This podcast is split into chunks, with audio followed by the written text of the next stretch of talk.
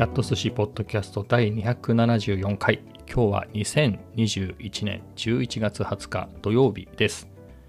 えー今ねちょうどカフェ散歩から帰ってきたところです、まあ、カフェ散歩って言ってもね今日はサラエボ行ってないですね。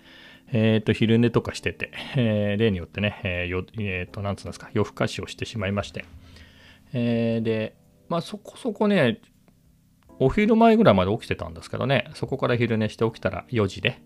まあそこからもたもたしてたら4時半ぐらいになっちゃって、まあ結構もう寒くなってきましたからね、やっぱりちょっと薄暗くなってくるとなんかめんどくさいな、みたいな。で、かつ、サラエボが6時閉店なんですよね。なので、まあ4時半ぐらいに出れば、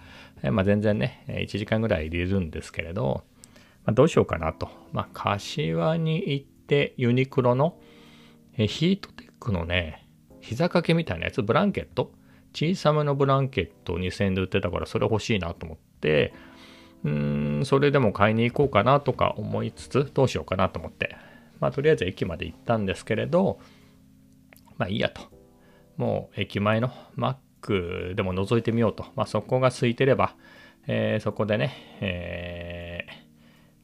続きで、えー JavaScript の勉強でもしようかなと思って、え結局、Mac がね、空いて、空いてる？うん、空いてましたね。うん、空いてたので、まあそこで、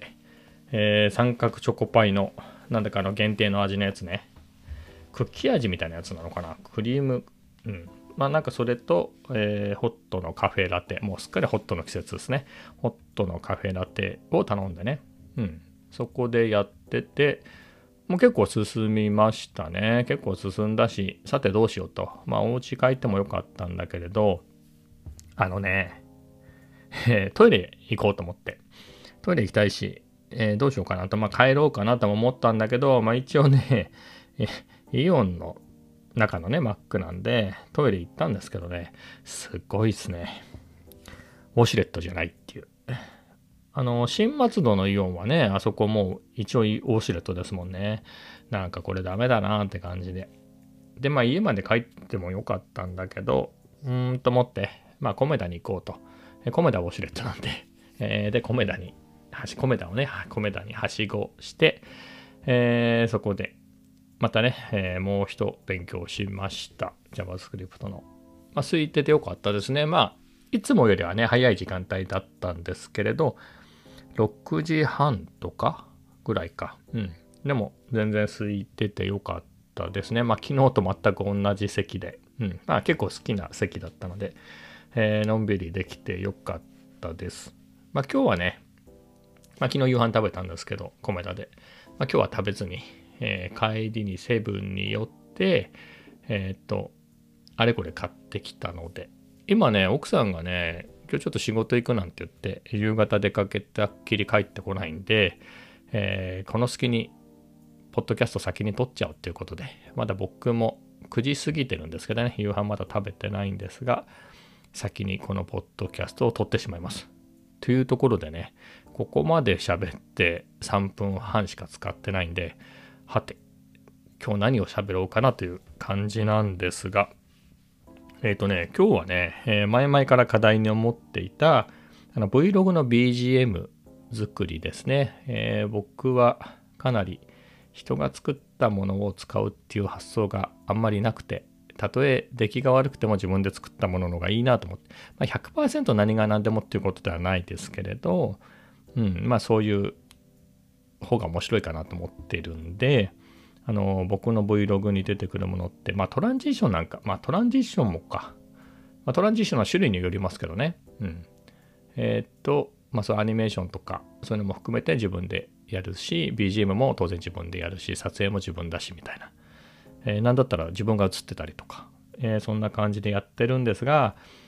BGM もね、これがなかなかやったことがないことだったんで、去年のかなり初期の段階ですね。2本目、3本目ぐらいの時から作ってるのかな最初からかな最初から作ったような気もしますね。まあそんな感じで同じタイミングで動画を撮り始めたと、イコールでね、どうあの、BGM も作ってるんですけれど、えーとはいえね、なかなかどうしたもんか。今、大した曲じゃないですよ。えー聞いての通り。今も BGM で、えー、流れてると思うんですけど、まあ、あとオープニングの曲とかね、え、大したことないのは分かってるんですけど、まあ、別に大したことないのは全然気にしてなくて大したことなくても作るのが大変でねどうしたもんかっていうのが、まあ、どうやってたかっていうと、まあ、一生懸命ねコード進行とかを勉強してこういう定番のコード進行がありますよみたいなやつをいろいろこう自分でね鍵盤を弾いてみてなるほどねじゃあここうこうかなこうかなみたいなのねやって、まあ、そこであれこれこねくり回してリズムはこんなのかなみたいな。そんなんでなんとかね、えー、と BGM を作ってるんですけど、えー、最近作れてないって話を。だから今年全くの新しいのって多分3曲ぐらいじゃないですかね。多分年末年始の時に京都の動画を34本作った時にそれ用にバリエーション違いで4曲ぐらい作ったんでそれひょっとしたら年明けまでまたいたかもしれないですね。うん。とあとはこのポッドキャストのオープニングで流れてる曲とぐらいか多分このカフェのあの今ね流れてる、えー、微妙に聞こえてる音楽もこれは去年だったか今年だったか覚えてないんですけれど、今年かな。カフェ散歩とかするときに、後ろで流すような曲が欲しいなって言って作ったので、これは今年かもしれないですね。うん。っていうと、まあ、そんぐらいですよね。なので、もうそろそろね、もう今年も終わっちゃうんで、新しいのを作りたいと思いつつ、えー、ずっと先延ばしになっててね、いざね、鍵盤を出してきて、えー、じゃあ話引っ張りましょうか。鍵盤で言うとね、僕は、あの、本当の演奏を楽しむほどはうまくないけど、まあ楽しむんだったら、あの、49件の、えっ、ー、とね、あの、鍵盤がね、49個ある、えっ、ー、と、M オーディオの、M オーディオっていうブランドの、えー、キーステーション49みたいなやつを使ってるんですね。これ十何年か前に買ったやつを。なんですが、えっ、ー、と、今時のね、えー、僕が、わ、こういうの素敵だなと思って見てたやつが、えっ、ー、と、コートニー・ホーキンスだったかな。とか、テトロとか、そういう人たちの見てるとね、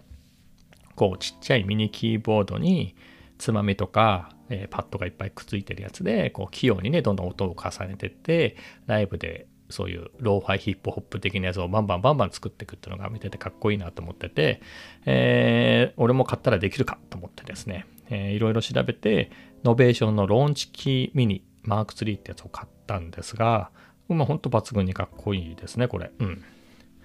えー、まあこの辺の話もしちゃおうか。じゃあもう脱線ついででね、もうこのまま脱線していきます。でいくと思うんですけれど、なんつうのかなこういう MIDI 系のものってかっこいいのが多いですね。まあ、音楽系の特にパッドがついてるやつとかって恐ろしくかっこいいのが多いですね。この Novation のね、 Launchkey Mini もそうだし、まあ、僕も持ってるんですけど、 Launchpad X とかもそうだし、あとは、 Komplete の、なんていうやつでしたっけ？ Komplete ってのはね、まあ、英語でコンプリートって書くんだけど、普通コンプリートって C から始まると思うんですけど、じゃなくて K 書くね、コンプリートっていう。まあそのシリーズとかもすごいかっこいいし、えっと、マシーンってやつですね。マシーンってやつ。それも綴りがちょっと違うんですけれど、えっとね、ネイティブインストゥルメントっていうところかな。作ってるマシーンってやつもね、もう本当恐ろしくデザインかっこいいんですよ。まあ、ティーンエイジエンジニアリングとかも抜群にデザインかっこいいし、まあ、それ以外でもね、赤いプロフェッショナルとかもめっちゃかっこいいし、なんかね、何もかもあの手の製品すごいかっこいいんですよ。というわけで、で、しかもね、あの本当に、なんだろう、もうコントローラーに特化してて、もう音源とかスピーカーは全部、もうパソコン任せですよみたいなやつは、本体ね、そんなにお金がかかんないみたいで、デザインは抜群にいいんだけど、安いんですよね。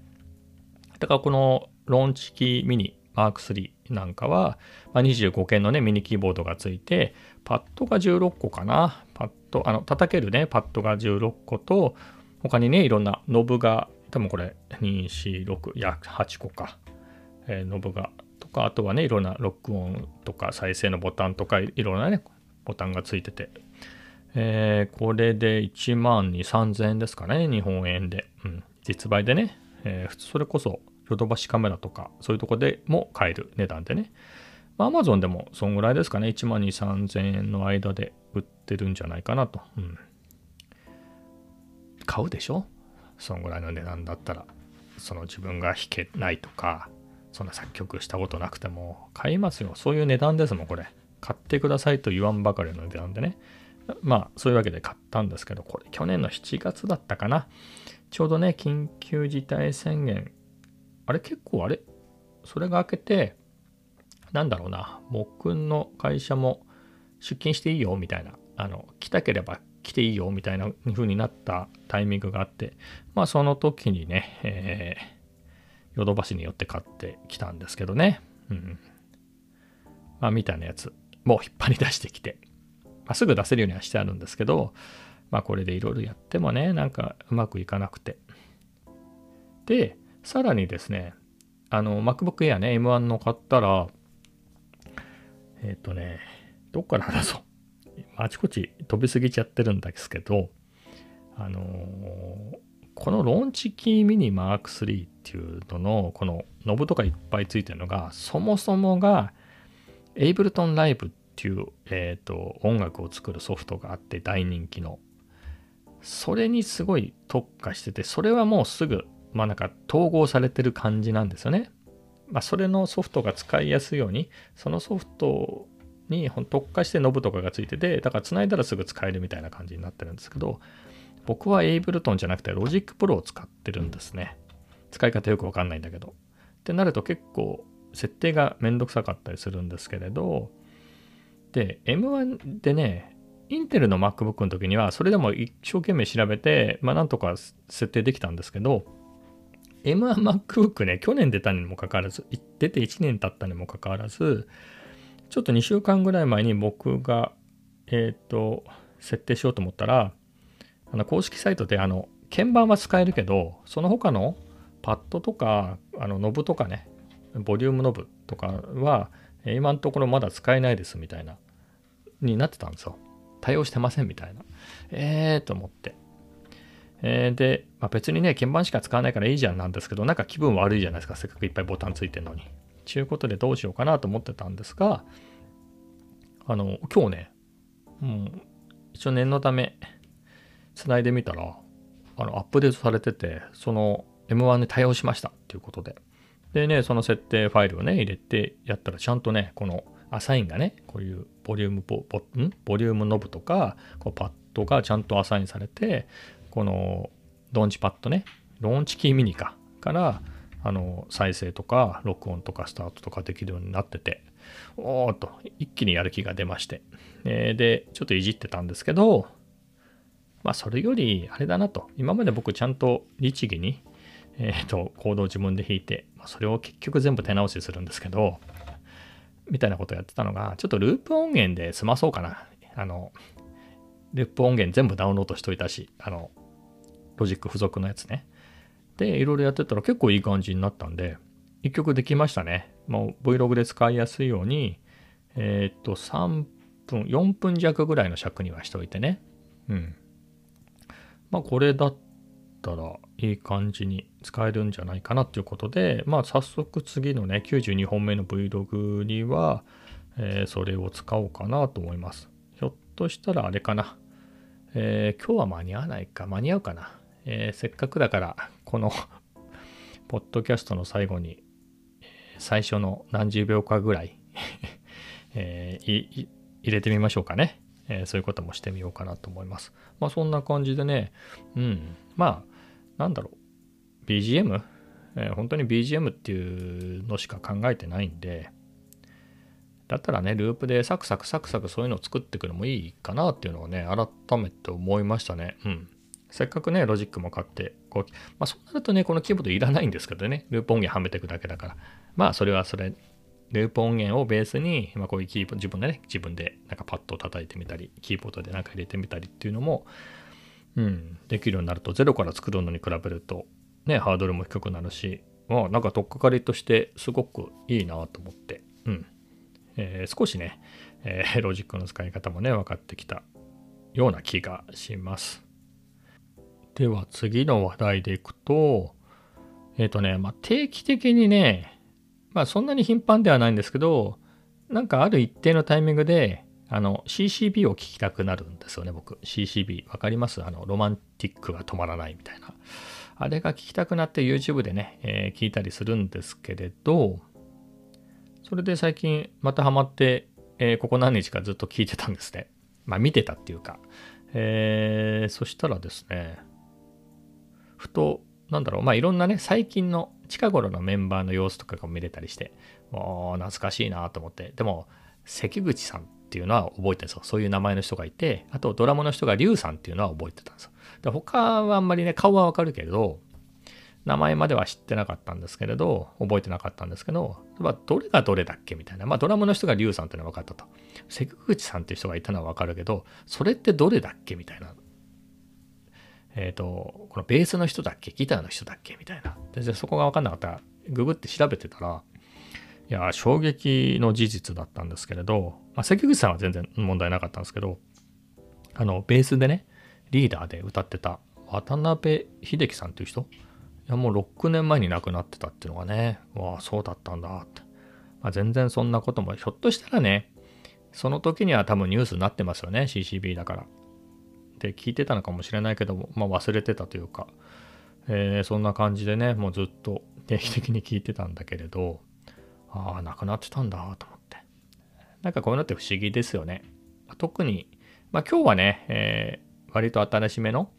まあ、それこそ亡くなる直前ぐらいのライブの映像とかも見ましたけれど、まあ、普通見るのはね昔の歌番組トップ10とかベスト10に出てたやつとか多分あとはセルビデオですかね、の映像とかなのでもう本当に全盛期っていうか、まあ、80年代、まあ、85年6年7年とかそんぐらいの映像なんで多分25、6歳の頃ですよね、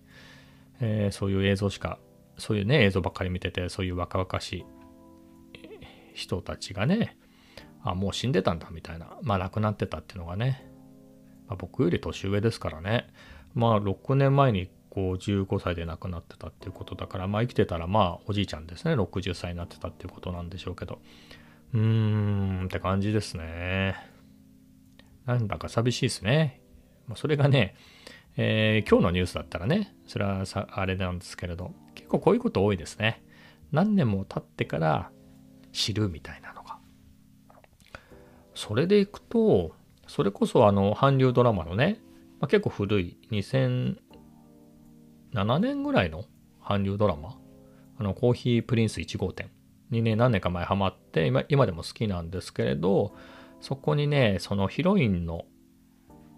ヒロインの子の妹のことが好きな、えー、なんだろう、ちょっと、猿系っていうかゴリラ系っていうか、そういう体力自慢の、えー、男の子がいて、えー、いいやつなんですけどね、役の役の中ですごいいいいいやつなんですけれど、えー、そう、ね、まあ、登場人物みんな、えー、好きになるじゃないですか、そういうドラマって。で、お、いいなと思ってた人も、まあ、僕がドラマを見た段階ではもう亡くなってたんですよね、事故でね。バイクの事故かなんかで。えー、亡くなっててみたいなのがあったり、えー、そういうのはね、寂しいもんですね。うん。まあぐらいで、まあこれ以上ないんですけれど、まあそういうのがね、まあ相当古くなるとね、そう、例えばもう本当の最初の007とか見たら、それはみんな亡くな、みんなっていうかね、亡くなってますよね。ショーン・ゴネリも亡くなってるし、みたいなのがあるけれど。うん。まあだから、ここ2週間ぐらいで見たね、エルビスのドキュメンタリーなんて、まあ言うまでもなくね、エルビスは僕が子供の頃に亡くなってるし、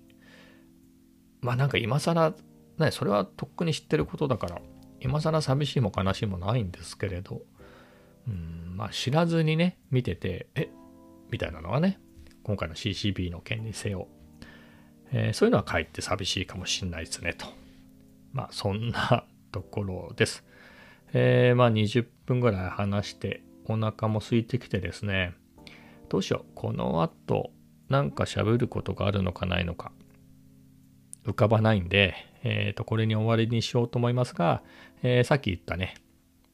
えっ、と、新しい曲を最後に、え流しながらお別れしたいと思います。えそれではまた。